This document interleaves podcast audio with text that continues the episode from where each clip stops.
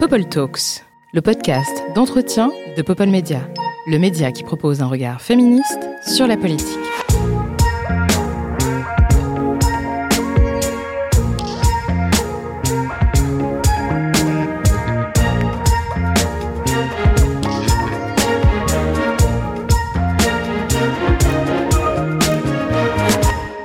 Et c'est parti. Bonjour, bonjour. Bienvenue sur ce nouvel épisode de Popol Talks. Et pour ce nouvel épisode, je suis très très heureuse d'inviter quelqu'un qui compte beaucoup pour moi.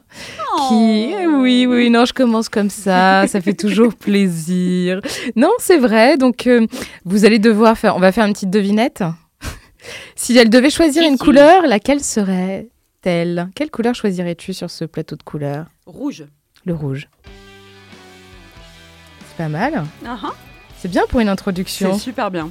Super bien. Mais je- Quelles étaient les autres options? On ne sait pas, on ne saura jamais. On saura jamais puisque tu On as choisi le Voilà. rouge, Donc, le rouge. hélas. Mhm. Eh bien oui, qui est cet invité mystère? Fiona Schmidt. Je, voilà, je ne pouvais plus me retenir. Bonsoir, bonjour, en fonction de à quel moment de la journée ou du soir vous nous écoutez ou de la nuit. Bonne nuit. Euh, Fiona Schmidt, donc l'invitée de ce nouvel épisode de Purple Talks pour parler, ma foi, de ta vie, de ton œuvre. On commence Et par des là. œuvres à venir. Et des œuvres à venir. oh là là, elle va tout nous raconter aujourd'hui. Chère Salut. Fiona, chère Fiona, qui es-tu? Euh, qui es-tu? Qui, qui suis-je? Qui suis-je? C'est toujours une question. euh, c'est une question assez ver- vertigineuse, je trouve. Qui suis-je? Euh, Parce que on, on répond toujours de manière euh, professionnelle, tu vois. Qui suis-je? Enfin, voilà, qu'est-ce que je fais dans la vie? C'est bizarre comme question en fait quand on y pense. Oh là là, ce- cette euh, conversation. Non, euh, mais c'est vrai, euh, comme si commence- avec ça qui nous commence de définissait. manière exactement de manière Ouais. très philosophique, mais qui Et c'est pour suis-je? ça que je te propose de te Bah, définir comme tu l'entends. Voilà. Alors, je raconterai après ce que tu fais quand même. euh, bah, écoute, qui suis-je? Euh, euh, je, je- je- professionnellement, en tout cas, je me définis comme euh, journaliste, euh, comme militante féministe et surtout comme autrice, puisque j'écris des livres et c'est ce qui me plaît le plus, c'est ce que je fais, ce qui, ce qui absorbe le plus, le- le plus clair de mes journées. Bon, on peut Voilà. quand même le dire, on a quelqu'un en commun, quelqu'une en commun. On a quelqu'une en commun. Ah, on la salue. On la salue, on la salue. On la salue et on l'embrasse. On l'embrasse bien Parce fort. Camille beaucoup. Dumas, notre éditrice adorée, petit, petit big up à cette fabuleuse personne qui nous permet de livrer sur papier, mot après mot, page après page, ce qu'il y a sur nos Goutte petits de cœurs. sueur, goutte de sueur Goutte après de goutte de sueur. sueur. Parlons de, de ton travail, tant qu'on y est, euh, puisqu'effectivement, tu t'introduisais en disant que tu es journaliste, autrice, militante féministe. Comment ça s'imbrique tout ça? Euh, comment ça s'imbrique? Alors, ça nécessite de. euh, j'ai commencé. Je suis. Mon, mon, mon travail consiste. Mon vrai travail dans la vie, c'est d'être journaliste. Je le suis de moins en moins aujourd'hui puisque je suis. J'écris euh, sur un format plus long désormais et j'écris aussi euh, de plus en plus sur euh, Instagram. Donc je suis assez active sur les réseaux sociaux.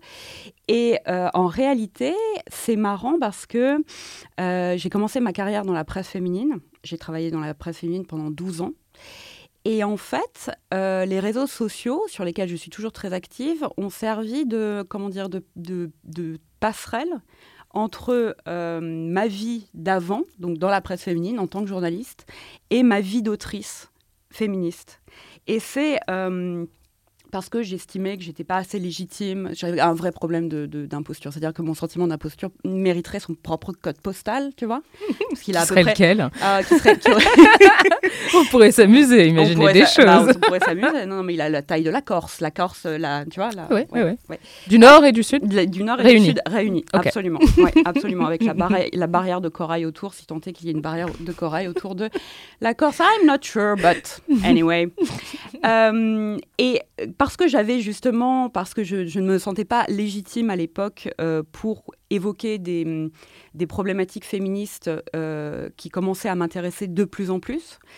euh, j'ai commencé à en parler sur les réseaux, c'est-à-dire à écrire et à considérer que, considérer Instagram comme vraiment un support médiatique à part entière. Donc j'ai commencé à écrire mes textes, qui, qui sont de plus en plus longs, sur Instagram et pas sur un support de presse. Et donc c'est vraiment oui, ça a, été, ça a été très important. Les réseaux sociaux sont toujours très importants parce que ça me permet de, de, diffuser à une, audience la plus large possible et la plus hétéroclite possible mon avis sur le monde, n'est-ce pas Non, mais de, bon, de, mm-hmm. partager mes vues sur, euh, sur l'actualité principalement. Et, euh, mais ça a, été, ça a été très important dans mon cheminement de, journaliste, vraiment. Est-ce que ça veut dire que euh, dans, ton, dans ta vie antérieure, si on, peut la, si on peut la définir ainsi, donc quand tu bossais en tant que journaliste dans la presse féminine, est-ce que tu n'avais pas le sentiment d'avoir l'espace nécessaire pour développer justement des pensées plus engagées, plus féministes? Non, c'est surtout que ces, ces, ces pensées ne me traversaient pas l'esprit. Hein, euh, c'est-à-dire que quand je, moi, je suis devenue féministe sur le tard. J'avais 30 euh, ans, 33 euh, ans bien sonné. J'avais l'âge du Christ. Voilà. Ah ouais.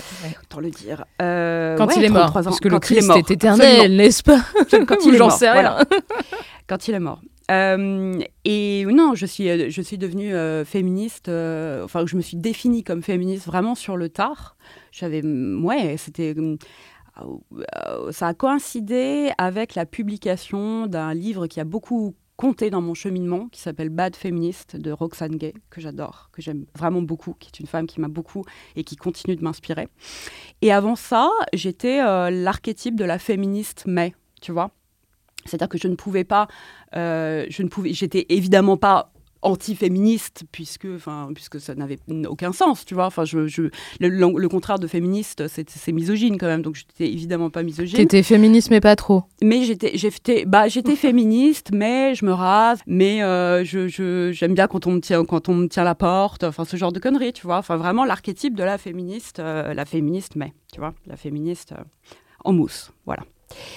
Euh, et puis je considérais que, bah, euh, je considérais que la, la, plupart des combats avaient été menés et puis que, euh, que ma foi, on s'en tirait pas si mal parce que regarde les femmes en Afghanistan. Enfin, tu vois, j'étais vraiment voilà, voilà. Hmm. Donc j'étais pas déconstruite du tout. Et puis, et puis voilà. Et puis pourquoi j'étais partie sur ce chemin? Je suis, je suis Pour nous parler du de, chemin. De, de, de, justement de ton parcours et de comment tu es arrivée à écrire des livres? Ah oui. Euh, et en fait, euh, donc c'est pas c'est pas que je manquais d'espace dans la presse féminine euh, pour m'intéresser à des à des pour, pour m'intéresser à des problématiques sociétales, c'est surtout que ces, problématiques sociétales ont commencé à m'intéresser de plus en plus. et que effectivement, dans la presse féminine, il y avait pas d'espace, en tout cas à l'époque, pour que je m'exprime euh, à ces sujets. Euh, mais c'est surtout, c'est surtout, non, non, c'est surtout mon, sentiment d'imposture qui a fait que euh, je ne me sentais pas, je me sentais pas légitime parce que je n'avais pas lu tout Simone de Beauvoir dans le texte, tout Audre Lorde, tout, voilà. J'avais pas fait des études de genre, etc. Donc, je, comme beaucoup de femmes qui euh, qui, je, pense que c'est quand même assez féminin d'imaginer qu'on doit être absolument parfaite pour briguer euh, euh, tel ou tel poste ou telle ou telle activité, tu vois, ou mener telle ou telle activité. Moi, j'étais persuadée qu'il fallait vraiment... Une certaine, légitimité pour être féministe. Oui, puis il fallait une certaine culture, il, il, fallait avoir lu un certain, un certain je sais pas, un certain quintal de livres, hectares de livres, je ne sais pas, de, spécialistes, tu vois. Moi, c'est quelque chose que euh, j'ai ressenti aussi euh, quand j'ai commencé à, militer et à me mm. rapprocher des réseaux militants. J'avais le sentiment qu'il y avait une certaine exigence quand même, effectivement, par rapport à ça. Oui. Je peux être euh, un peu, comment dire, un peu intimidant pour des personnes euh, comme nous qui arrivent euh, au féminisme peut-être un peu tard, disons, avec cette, euh, cette exigence intellectuelle. c'est très, très présent aussi dans les milieux d'extrême gauche. Oui, c'est vrai. Beaucoup d'exigences, tu vois, genre, ah, bah, pas, si t'as pas lu une telle ou un tel, bon, oh, c'est un peu ce que tu as ressenti aussi. Absolument. Et puis en plus, j'avais le stigmate presse féminine quand même. Oui, c'est vrai. Donc, donc il y a ça aussi, hein. c'est-à-dire que euh, j'étais à la, limite d'être cérébrée, tu vois, euh, en venant de la presse féminine. Donc, euh. Oui, je vois ce que tu veux dire. Et donc, du coup, ce virage s'opère avec la publication de ton premier ouvrage? Non, le, virage, il s'est opéré avant. il s'est vraiment opéré avant. Il a coïncidé avec le décès de ma grand-mère, dont je parle dans Vieille Peau. qui m'a fait prendre conscience de tout un tas de choses, qui est décédé il y a euh, presque dix ans maintenant, donc ça fait quand même un petit paquet d'années. Donc devinez mon âge Je le dis en vieille peau, ce n'est absolument pas de... pas, J'ai 42 ans, voilà, sachez-le. Euh, J'en fais pas mystère. Euh, et, et, donc, ce qui est, le, le, le, fait que je me considère comme féministe et que je me revendique comme telle a vraiment coïncidé avec le décès de ma grand-mère qui m'a fait prendre conscience d'un de, de, de, certain nombre de, euh, de, réalités euh, personnelles euh, et, qui a coïncidé aussi avec la lecture de Bad Feminist, donc le livre de Roxane Gay, grâce auquel j'ai compris que je pouvais me dire féministe et me revendiquer féministe et aborder des problématiques dont je pensais qu'elles n'étaient pas les miennes, alors que en tant que femme, ce sont les miennes évidemment, et je pouvais les aborder avec toutes mes contradictions et que j'avais droit à ces euh, j'avais j'avais droit à, être contradictoire, j'avais droit d'être humaine en fait, et que le le, le, féminisme n'était euh, n'était pas incompatible avec euh, avec l'imperfection, bien au contraire, puisque bah, le fait être féministe c'est un cheminement, exactement comme le fait de bah, de, de, voilà, donc c'est, ça, ça, implique qu'on se trompe aussi beaucoup. Enfin, qu'on se challenge hein, soi-même. Voilà. Ouais, tout à pour fait. Adopter un, pour adopter un, un langage de start-up. Exactement, dans ah, notre belle start-up nation. Bien sûr, voilà. euh, non, mais c'était un cheminement permanent, donc on, on, avait le droit de, bah, justement de se tromper, de faire des erreurs, de changer d'avis. Euh... Mais c'est vrai que la publication de Bad Feminist, euh, pour ça, a été assez révolutionnaire. Ah, mais pour moi, ça a été vraiment. Euh, je l'ai lu en 2015. Ouais. Euh, donc ça va faire euh, 10 ans, ça fait pas tout à fait 10 ans, je l'ai lu en 2015. Et ça a vraiment été, mais ça a fait Brown dans ma tête. Quoi. Ça a vraiment... Euh, euh ouais, c'est assez, euh, c'est assez, oui, je suis d'accord avec toi. C'est un ouvrage qui est assez intéressant pour celles et ceux qui nous écoutent et qui pensent peut-être être de mauvais ou de mauvaises féministes. On vous conseille de lire cet ouvrage de Roxane Gay qui est assez fabuleux, effectivement. Et drôle en plus. Et drôle en plus, tout à fait. Dès l'introduction, dès la première page, on se tape des barres et mm. c'est assez, euh, assez remarquable. Euh, je voulais revenir sur un ouvrage qui a fait beaucoup de bruit un de tes ouvrages qui a fait pas mal de bruit, Lâchez-nous l'utérus. Mhm. En finir avec la charge maternelle que tu as publié chez Hachette en 2020. Est-ce que tu Oui, tout début 2020. Est-ce que tu peux revenir euh, un peu sur, euh, sur euh, le contenu de cet ouvrage, sur ta réflexion aussi à l'époque sur l'injonction à la maternité? Alors, c'est pas un livre qui traite de l'injonction à, à, la maternité seulement. Et c'est drôle parce que c'est tout ce qu'on a retenu de ce livre. Euh, ce qui est assez signifiant euh, aussi. Euh, à la base, c'est vrai qu'à la base, je voulais parler de mon désir de ne pas être mère, que je que j'ai mis du temps avant de, formuler euh, comme ça, puisqu'on parlait de non-désir d'enfant, et moi-même euh, aussi, j'ai parlé de non je parlais comme tout le monde de non-désir d'enfant, avant de me rendre compte qu'en fait, bah, mon projet de vie était un, vrai, un, projet de vie à part entière, c'est-à-dire qu'il relevait du désir et pas du non-désir ou d'un désir par défaut ou quoi que ce soit. Enfin, c'était un c'était juste un désir différent de, du désir de maternité et du désir de, la plus, de la plupart des femmes, de fait. Euh, donc c'est de ça dont je voulais parler et euh, je voulais parler du fait que ce, ce désir euh, j'allais dire ne, ah, le, mot me manque. Reviens reviens mot reviens. Mot mot mot on te cherche mot attends on va mettre une petite un petit jingle pour qu'il revienne non conformiste. ah, merci. du mot. Merci. Non conformiste, voilà. Je, je, je cherchais le mot. Il y en a deux même. Euh, du coup, euh, que ce, moi j'avais, j'ai toujours été très très très au clair, en tout cas en paix aussi, mais très au clair avec euh, avec ce choix non conformiste, mais qui posait des, des problèmes à tout le monde. voilà, et donc c'était c'est parti de cette interrogation. À tout le monde, c'était les personnes autour de toi, Oui, oui, notamment, mhm. notamment. Euh, notamment, et puis, euh, et puis que c'était un choix qui, de fait, euh, te marginalise, enfin, qui m'a toujours, moi, marginalisé. Enfin, on parle des années 2000. même aujourd'hui, on me lâche un peu l'utérus, c'est-à-dire qu'à passer 42 ans, il y a quand même. Non, mais les gens enfin. Oui, non, mais alors, ça ne veut pas dire qu'on m'a complètement lâché l'utérus, c'est-à-dire qu'il y, y, y, a toujours des gens qui, euh, qui, qui, parlent à mes ovaires, tu sais, comme si c'était Rocky. Non, mais tu peux encore. C'est pas, c'est pas, c'est pas la fin. tu peux y aller. Mais bien sûr, tu peux. Il est encore temps. Macron, Macron t'a parlé début, euh, début janvier. on, va, on va y revenir. Macron m'a parlé, mais je passais sous un tunnel malheureusement.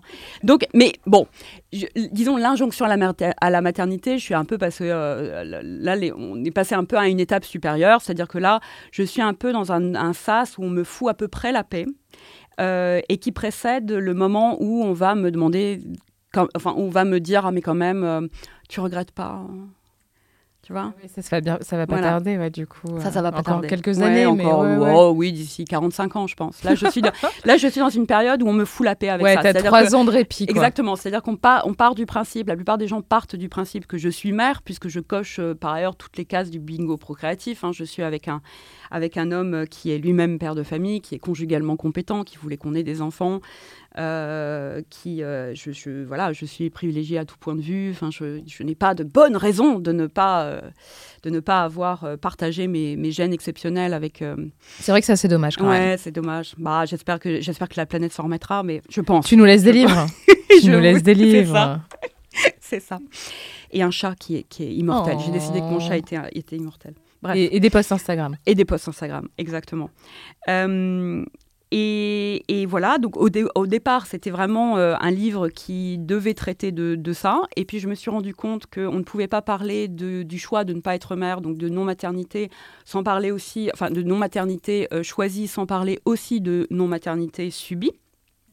Parce que quand même, euh, en France, 14% des femmes n'ont pas d'enfants. Donc, non déplaise à Macron, c'est un chiffre qui est très stable depuis des décennies, hein, donc euh, qu'il se calme s'il m'entend. Calme-toi. Euh, voilà, et, euh, et, donc, et seulement 5%, seulement 5 procèdent du, du, choix. Donc, ça, quand même, la plupart des personnes, des femmes qui n'ont pas d'enfants, c'est parce que cette, cette nulliparité pardon, est subie. Et voilà, et puis je me suis rendu compte aussi au fur et à mesure de mes recherches, au fur et à mesure de mes entretiens que j'ai menés notamment sur Instagram. Là aussi, je, dis que c'est très important parce que euh, j'avais euh, fondé un compte, j'avais créé un compte à l'époque, donc en 2018-2019, euh, qui s'appelait Bordel de mer. Sur lequel j'invitais toutes les, femmes et toutes les femmes cis et trans à évoquer pas que les femmes d'ailleurs, les, hommes étaient bienvenus aussi, euh, à évoquer des, mm, leurs problématiques concernant la maternité ou la, et ou la non-maternité.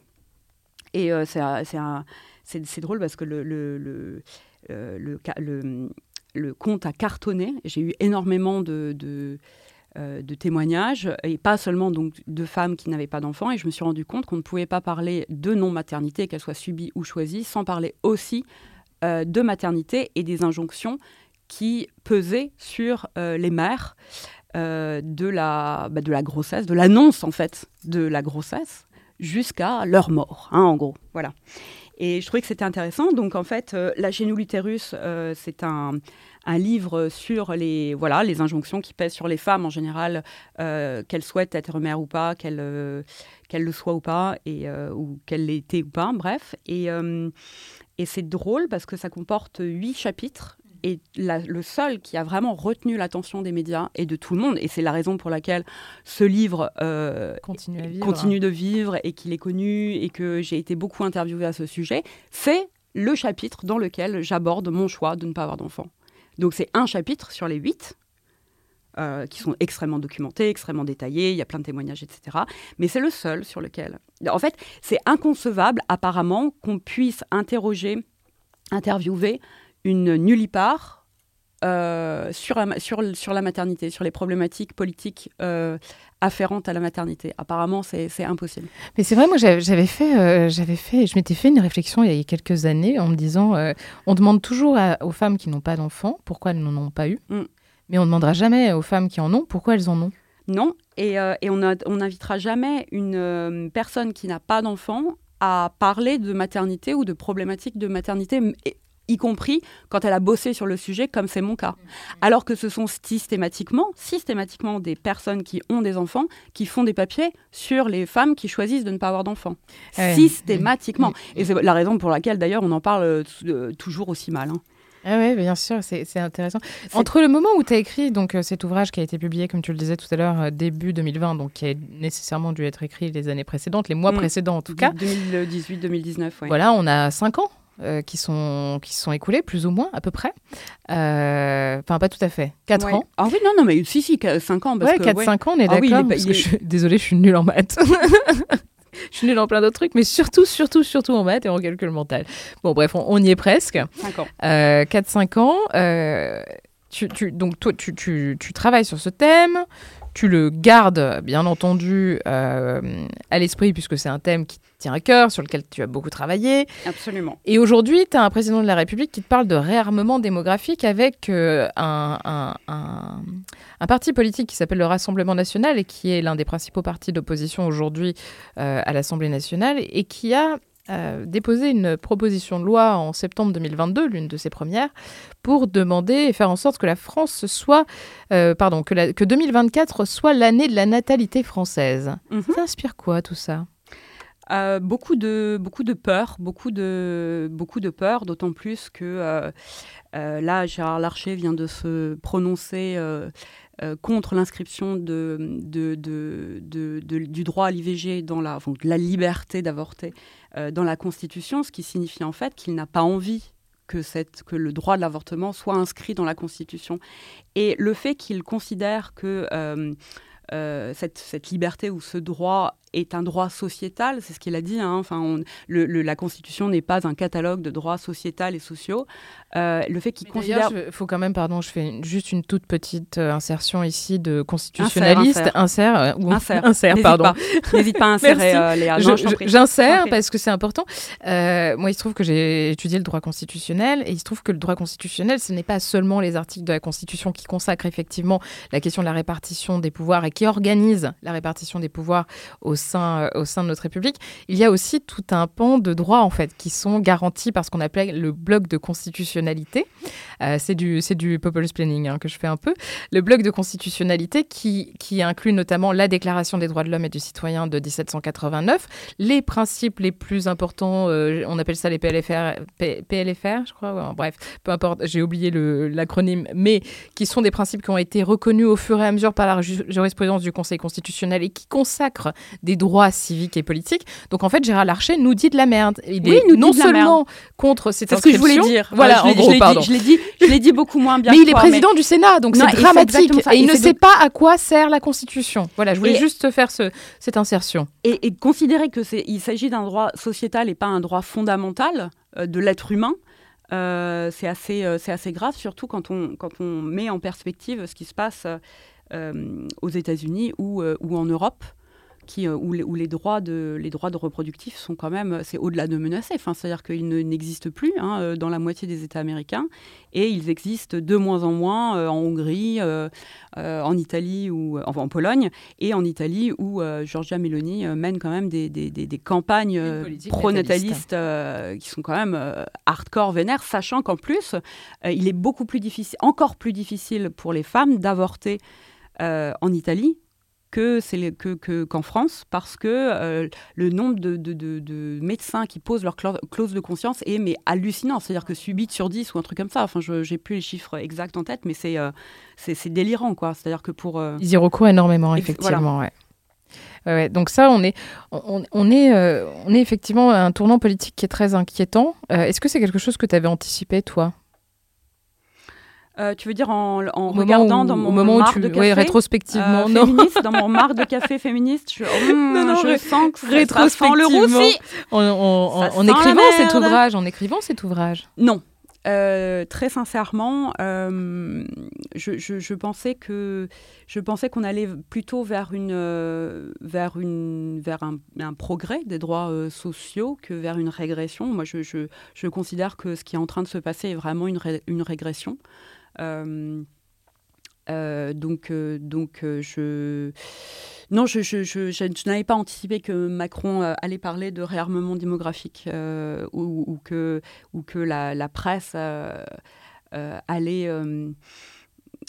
j'avais, j'avais pas anticipé non plus que une question allait émerger dans l'espace public dont on parle très mal, c'est cette, ce rapport de la natalité avec l'écologie. Euh, que j'aborde pas dans mon, dans mon livre parce que c'était euh, beaucoup moins. Euh, en fait, c'est une, une, question qui a émergé après le Covid surtout. et de plus en plus là avec les, catastrophes climatiques qu'on connaît. Mais ce qui est dingue, parce qu'en fait, en 2019, c'est quand même hier, mais en fait, temps, euh, en temps aujourd'hui. Enfin, c'est la préhistoire. Ressenti dingue, hein 2056. Mais c'est exactement ça, c'est dingue. Et, euh, et cette, euh, cette question-là n'était pas tellement posée dans cette... voilà. Et, et, je trouve qu'aujourd'hui, on est vraiment face à une, à une injonction contradictoire, c'est-à-dire que les femmes sont euh, inciter à faire des enfants, donc on, hein, voilà, parce que euh, parce que sinon, bah, elles sont elles sont accusées de, de, de mettre, enfin de, de, tuer l'humanité, hein, de mettre fin à l'humanité, et en même temps, euh, celles qui en font sont accusées de bah, de, bousiller la planète, voilà. Donc c'est très hein, c'est Françoise Daubonne qui parlait déjà de ça dans les années 70 et à qui on avait on n'avait pas hésité, enfin pas moi évidemment puisque je n'étais pas encore née. tu n'étais même pas une lueur dans les dans, dans le, dans le regard de tes je parents pas un projet euh, qui, euh, qui, à qui on l'a reproché, effectivement, puisqu'elle mm. avait des enfants. Mm. Euh, mais elle disait à tout le monde qu'il fallait arrêter d'en faire pour le bien-être de la planète. Donc c'est assez intéressant de voir que ce débat revient. Ouais. Et, que ça crée potentiellement une nouvelle injonction qui pèse sur les femmes, finalement. Oui, et puis ça, ça, crée aussi une, un, une, une lente le jingle. Je, je retrouve plus mon mot de nouveau. Une scission? Non, pas vrai. entre, entre les, entre les à La recherche du mot perdu. oui, à la recherche du mot perdu. C'est encore une, une, euh, un, un, clash, un rapport de non, je sais, enfin le, le, terme est peut-être pas, le terme est un peu trop énergie 12, mais euh, tu vois ce que je veux dire une, hein, C'est pas voilà, on n'est pas dans les Marseillais, mais oh mais tu vois un truc de, de voilà un, un, rapport de rivalité entre les femmes, entre celles qui euh, veulent des enfants et celles qui n'en veulent pas. Bah, encore une fois, Roxane Gay, bad féministe exactement, quoi. On y revient, on y revient, on revient à la base, et voilà. à la base de la base. Mais sujet intéressant et finalement fort d'actualité hein, avec une résonance contemporaine qui était un peu inattendue lorsque, tu, comme tu le disais, tu écrivais euh, encore les pages de cet ouvrage. Mais moi, je voulais revenir quand même sur ton dernier ouvrage, enfin celui qui vient d'être, enfin qui a été publié, parce que j'ai ouï dire que bon, bref, euh, tu nous parleras peut-être de tes projets, on sait jamais. Peut-être. I'm Sandra, and I'm just the professional your small business was looking for. But you didn't hire me because you didn't use LinkedIn jobs. LinkedIn has professionals you can't find anywhere else, including those who aren't actively looking for a new job, but might be open to the perfect role, like me. In a given month, over 70% of LinkedIn users don't visit other leading job sites. So if you're not looking on LinkedIn, you'll miss out on great candidates like Sandra. Start hiring professionals like a professional. Post your free job on linkedin.com/people today. Qu'on va peut-être pas t'arrêter tout de suite, et tant mieux d'ailleurs. euh, non, je voulais parler de, de, cet ouvrage euh, que tu as publié l'an dernier, mm -hmm. qui s'appelle Vieille peau, qui est un ouvrage qui, moi, m'a beaucoup touché, puisque tu parles euh, de la double inégalité qui pèse euh, sur les femmes, du fait d'être femme et de euh, finalement vieillir, mais pas que de vieillir, mais aussi de s'occuper de tous ceux qui vieillissent autour de nous. Euh, tu, tu, dis à un moment donné, et j'ai trouvé ça très fort, finalement, euh, la, la, et notamment, tu parles beaucoup de fin de vie, c'est un, un métier qui repose sur les femmes mm. et qui concerne aussi beaucoup les femmes, puisque les femmes vivent plus longtemps que les hommes, mais en moins bonne santé. Et tu montres aussi que la majeure partie euh, des résidentes en EHPAD sont des résidentes, puisqu'elles sont 8 sur 10, mm.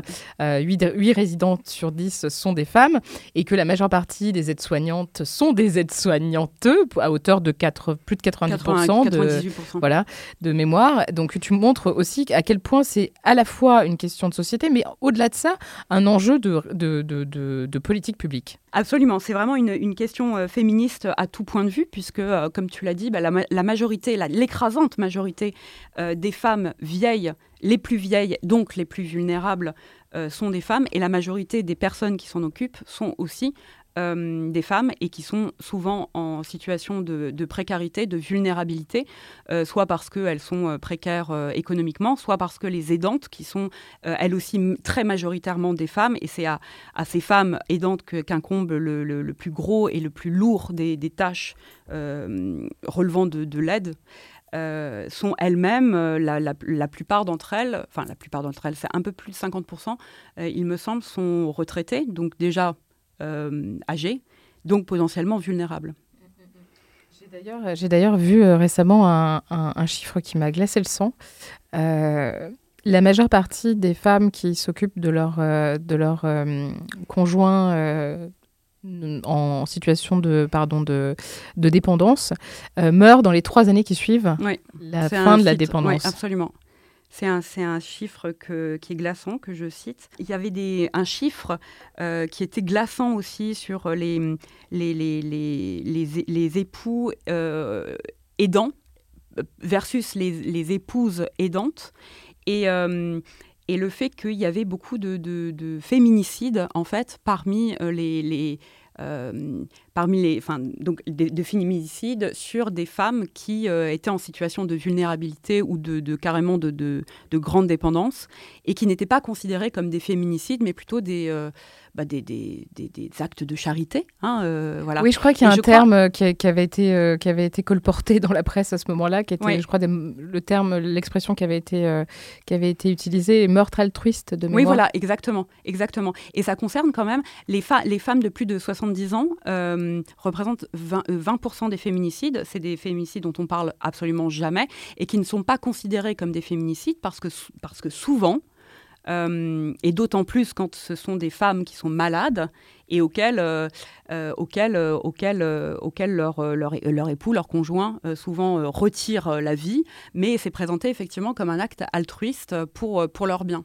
Alors que dans le cas inverse, donc mon, mon, père est dépendant, il a perdu autonomie et, et, dépendance, et je ne pense pas que ma mère ait jamais pensé à le buter. Et c'est le cas de la plupart des femmes qui sont aidantes. C'est-à-dire que, en fait, euh, les, hommes sont euh, assez vite. Alors, évidemment, je, là, je généralise et c'est pas, pas tous les hommes, etc. Mais. Euh, on le voit dans les études qui sont souvent débordées par le fait de prendre soin, ce qui naturellement n'est pas, n'est pas, leur, n'est pas leur travail, n'est pas leur éducation. Et donc la, solution pour, qu'ils ont trouvé, un certain nombre d'entre eux en tout cas, c'est de buter leurs femmes. Et souvent, ce, qu'on, constate aussi dans ce type de féminicide, c'est que l'homme se donne la mort ensuite. Et absolument, absolument. Donc en plus, on ne peut pas avoir, il n'y a pas de justice qui peut, être, qui peut être faite pour les, pour les, pour les enfants, pour les descendants effectivement. Ouais, c'était, c'est, effectivement un, encore une fois, un angle mort. Hein, euh, tu disais, on parle pas. Euh, du bah, féminisme, on en parle peu. Absolument. Et d'autant plus que les, les, les victimes, euh, les statistiques concernant les, les, victimes de violences conjugales et de violences par ailleurs sexistes et sexuelles s'arrêtent à 70 ans. À 70 ans, ce qui est quand même voilà. Mais pas les féminicides. C'est le seul, c'est le seul mm. effectivement, c'est la mm. seule statistique qu'on arrive à, à, avoir. Et juste pour compléter, mais tu en parles aussi dans ton ouvrage sur cette question-là, il faut savoir que les femmes de plus de 70 ans, les féminicides des femmes de plus de 70 ans représentent la deuxième catégorie la plus, euh, la plus importante en termes de, de, chiffres euh, et de meurtres de, de, toutes les, enfin, de toutes les femmes qui sont, euh, qui sont tuées chaque année. Donc c'est après les, 34, les 20-34 ans de mm. mémoire. Donc c'est effectivement, c'est effectivement assez inquiétant. Vieille peau, tu, tu, tu l'as tu, l'as rédigé aussi à un moment un peu compliqué de ta vie? Tu en parles parfois de, de comment il a été très, très, très difficile à démouler de mon crâne, euh, ce, livre. On en a euh, parlé un peu en off et donc je me permets de, rebondir. bien, sûr, parce que à la base, j'avais pas du tout prévu euh, que ce soit hum, un livre aussi intime où je parle autant de, de moi. Euh, je, comptais faire un livre un peu choral, comme je l'avais fait pour, euh, pour Lâchez nous l'utérus. Euh, je voulais faire un, livre qui soit émaillé de, tout un tas de témoignages, de, dans lequel des femmes raconteraient leur rapport au vieillissement et à l'âge et à la vieillesse et à la vulnérabilité, mais des femmes très, très différentes les unes des autres et de tous les âges. Et donc j'avais vraiment envie de faire un livre choral. Et puis j'ai complètement changé de braquet quand j'ai eu. Euh, en fait, j'ai eu 40 ans. Donc, euh, enfin, ça a coïncidé. L'écriture du livre a, eu, euh, a coïncidé avec mes 40 ans. Mais surtout, mon père a eu un AVC qui l'a laissé lourdement handicapé. Donc, il a perdu son autonomie et sa dépendance. Et en fait, écrire un livre sur le vieillissement quand on a eu 40 ans et que son père de 70 ans, parce qu'il est jeune, mon père, enfin, il a, il a, euh, il, était jeune quand euh, il a eu son, AVC, euh, a pris, a vieilli de, de, 25 ans en un mois. C'était un peu en termes de, tu vois. C'était un, un peu violent. Et ça m'a fait complètement revoir mes perspectives sur les problématiques de l'âge. Et donc, j'ai décidé de faire un livre beaucoup plus intime qui fait des allers-retours entre mon enfance, où se trouvent les racines, vraiment les racines du mécanisme de l'agisme, et, euh, euh, mon présent, évidemment, euh, parce que c'est hautement symbolique. Le, cap de la quarantaine, pour une femme, c'est hautement symbolique. Enfin, ça, on entre dans le, dans le, dans le sas qui précède la mort sociale, hein? Bah, ce qu'on appelle une ménopause sociale. Hein. C'est la sociologue Cécile Charlap qui l'appelle la ménopause sociale. Donc c'est-à-dire c'est oh, le, le, moment où on est on est censé être mère, mais on n'est plus censé le devenir. Et du coup, euh, du coup, c'est devenu un livre extrêmement intime, euh, effectivement, où je me balade euh, dans mon histoire, dans ma propre histoire, dans, ma, dans mon histoire, dans mon enfance, dans mon adolescence, dans ma vie de jeune adulte, aujourd'hui d'adulte, et puis où je me projette vers, vers, vers ce qui sera Inch'Allah, mon, mon, avenir, quoi. Enfin, mon avenir de vieille femme, de, de vieille femme et puis de peut-être de très vieille femme. Il y a, tu disais que c'était un, sujet éminemment euh, féministe, hein, mm. euh, bien entendu, et ça on le, ressent, euh, on le ressent très bien dans, ton ouvrage. Mais il y a aussi un, autre élément qu'on ressent et qui ressort assez clairement de ton ouvrage, c'est le fait que ce soit, je le disais en introduction, que ce soit un sujet politique, éminemment politique.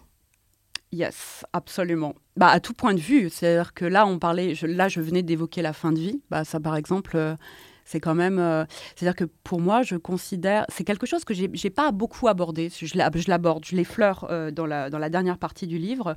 Mais euh, la question de la, de la, fin de vie, qui est très en ce moment dans le, qui est, qui est dans l'actualité depuis un petit moment, pour moi, c'est une question éminemment féministe qui reste encore complètement sous les radars. Enfin, je ne sais pas si c'était à ça que tu te référais, mais par exemple, la fin de vie, euh, c'est, euh, c'est-à-dire qu'on ne peut pas considérer, à mon sens, on ne peut pas euh, considérer la, liberté de, disposer de son corps et de son existence avec l'IVG sans considérer aussi l'autre versant qui est l'IVV, l'interruption volontaire de vieillesse, disons, qui, qui, relève de la même, de la même logique pour moi. Et qui est actuellement euh, débattu d'ailleurs. Euh, c'est quelque chose qui, euh, qui, revient souvent. Sous qui le, revient souvent. Mm. le Parlement est en train de travailler sur un, projet de loi. Mm. Est-ce que tu as regardé un peu ces questions-là? Alors, Est-ce que tu suis? J'ai suivi, j'ai suivi de, j'ai pas suivi de, j'ai suivi de mi-près, on va dire, voilà. donc, j'ai pas, j'ai pas suivi. là, j'ai suivi de la, fin de. Ça, fait presque un an maintenant la fin de, la Convention citoyenne.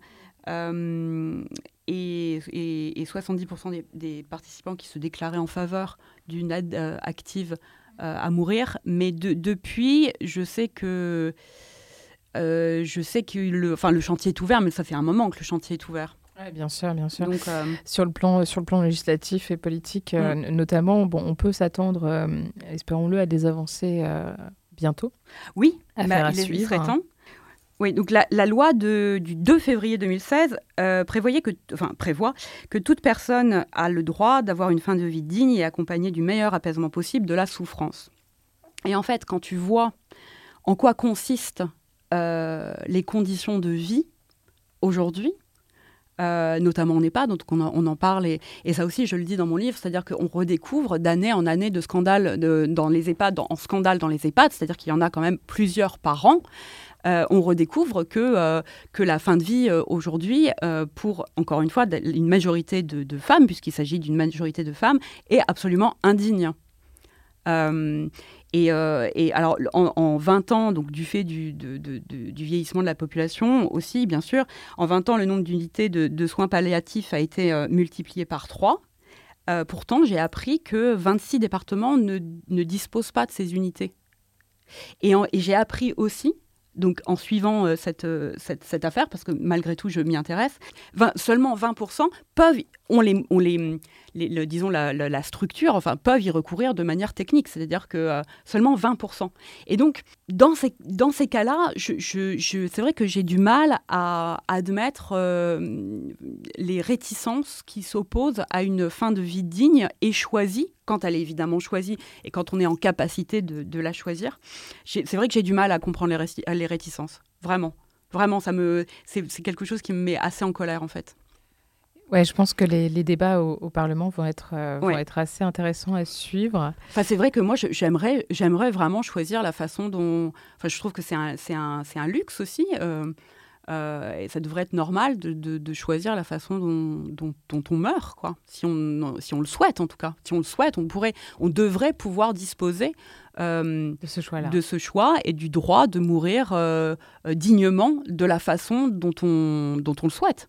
Oui, c'est sûr. À mon sens. Et que ce soit, bien entendu, accessible à toutes et à tous. Évidemment. Euh, évidemment. évidemment. Et c'est en ça aussi que c'est un sujet qui est éminemment politique, puisque euh, les questions d'inégalité face au vieillissement et puis euh, si on, si on étend les choses à la fin de vie et à la mort, exactement. Euh, sont, sont, très, sont très présentes et dépendent de choix politiques. Évidemment, évidemment. Bah, ex exactement, comme la, comme la PMA, comme, euh, comme absolument euh, tout. Mais c'est-à-dire que là, je fais un parallèle avec la PMA parce que c'est la naissance et donc la mort, et tu vois, c'est un truc très métaphysique, etc.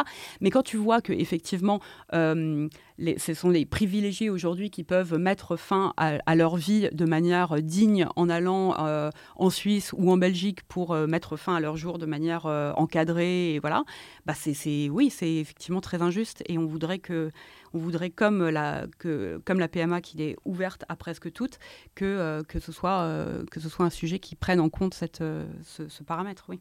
C'est clair. Du coup, ça me fait une petite transition toute trouvée pour, ah, euh, pour parler pour de cette mort. Dernière partie, pour cette dernière partie de notre entretien, parce que c'est la fin de l'entretien, on parle de la mort, donc du coup, bam, je ah bah voilà, la fin. ça y est, voilà. Oui, non, oui, non, oui. non. Je voulais savoir quel était ton rapport à la politique, Fiona. Euh, mon rapport à la politique. Moi, je viens d'une. Euh, euh, je viens pas du tout d'un milieu politisé. Euh, pas du tout. C'est-à-dire que mes parents étaient loin d'être des sans-culottes, euh, au sens révolutionnaire du terme. hein. Ils portaient des, des slips. Ils ont toujours porté des slips, ils continuent d'ailleurs. Euh, mais je, je- ils se sont jamais très, ils se sont jamais. Alors ils se sont, c'est drôle, parce qu'ils se sont toujours investis euh, euh, beaucoup pour pour les autres. Enfin, mon père qui est qui est mais sympa. Tu vois, la, gauche catho sociale, qui, il, est très, il a toujours été très investi dans sa paroisse. Enfin, il est bon. Ma mère qui est athée aussi. Enfin, c'est des gens qui se sont euh, toujours euh, beaucoup euh, investis pour les autres, mais pas dans un cadre, euh, plutôt dans un cadre associatif et pas dans un cadre politique. Donc, euh, et, par ailleurs, le fait d'avoir été, euh, d'avoir longtemps été très privilégié, donc d'avoir euh, d'avoir travaillé dans la dans la presse féminine à des postes euh, à des postes importants, à des postes voilà, euh, ne m'a pas et ne m'a pas conduite à déconstruire tout ce que j'avais à déconstruire et notamment pas mes privilèges, tu vois. Donc moi je me suis vraiment politisée sur le tard. Ça a coïncidé aussi. Alors évidemment, je suivais la politique de voilà, mais mais c'était c'était pas c'était pas une question centrale dans mon existence comme ça l'est aujourd'hui. Quel a été, quel a été le, le, euh, le fait marquant? Qu'est-ce qui t'a poussé à t'investir davantage, en tout cas à te sentir politisé, comme tu disais? Euh, bah, je crois que le, le- le passage de Le Pen euh, en 2002 a été quand même, euh, euh, a été quand même un, un truc. euh, Sursaut, ouais. Un sursaut énorme enfin, pour beaucoup de gens. Enfin, je, je- c'était, euh, si, si, je ne me- si je ne dis pas de bêtises, c'était la première fois que je votais. Oui, pour à une si tu as à une 42 ans aujourd'hui, Oui, ça- les hein. calculs sont bons. Et oui, c'est oui, ça. Et donc, euh, c'était la première fois que je votais. C'était probablement la première fois que je déposais un bulletin dans l'urne, tu vois, parce que je, je, bah, je- il me semble pas avoir le souvenir d'avoir voté pour un maire ou, enfin, bref.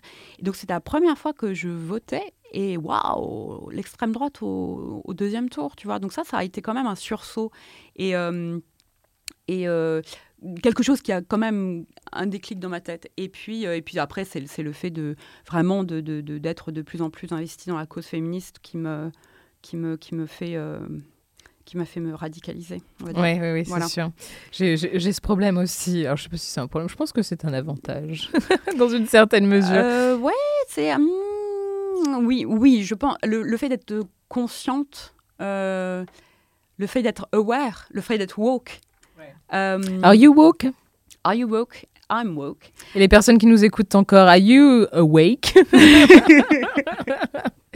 Non, mais c'est vrai, oui, oui, tout à fait. C'est c'est- c'est- enfin, c'est quand même assez important. Bon, moi, je trouve ça Bah absolument, bien sûr. important. Bah, c'est-à-dire que c'est, c'est- en fait, c'est très, euh, c'est très, c'est très étonnant de, de dire qu'on n'est pas intéressé par la politique. C'est comme si euh, on disait qu'on n'est pas intéressé par les décisions qu'on prend à notre place. Enfin, c'est très étonnant quand même. Donc, euh, Il y a un Bon. sondage, euh, il y a ce qu'on appelle, je crois que ça s'appelle la 15e vague, il y a le Cevipof qui fait une étude chaque année euh, sur l'état de, de- de, la confiance en la politique euh, des Françaises et des Français. Et les chiffres sont tombés la semaine dernière et c'est assez édifiant. De mémoire, euh, je crois que c'est... euh, attends, je vais retrouver le...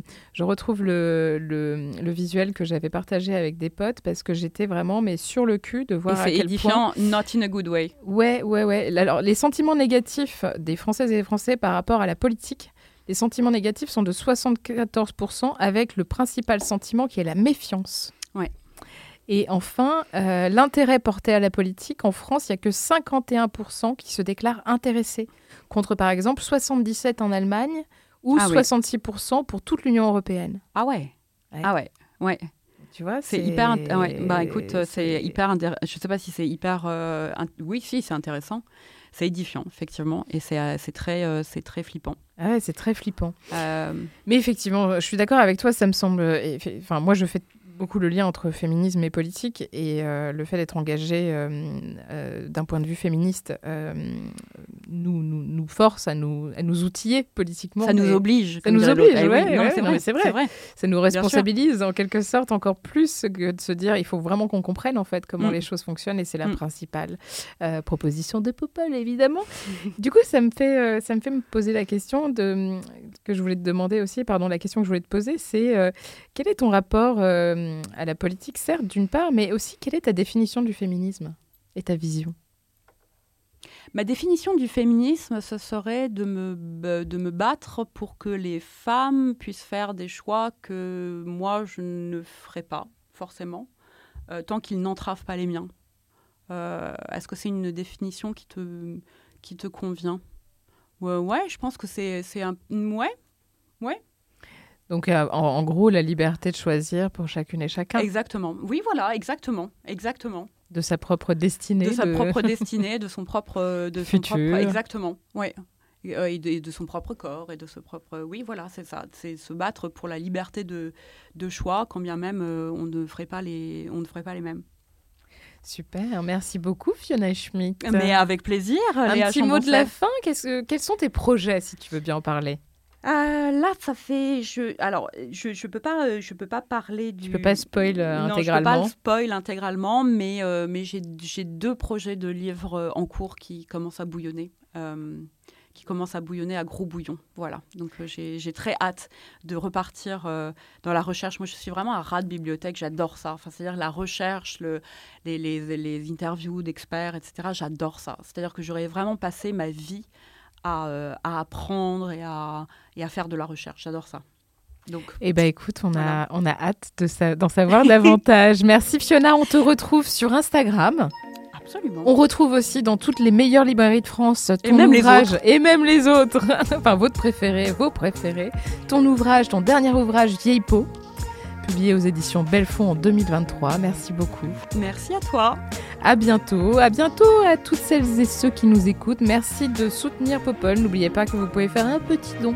C'est chiant de devoir le rappeler à chaque fois, mais vraiment, on compte sur vous pour pouvoir continuer nos belles activités. À bientôt pour un nouvel épisode.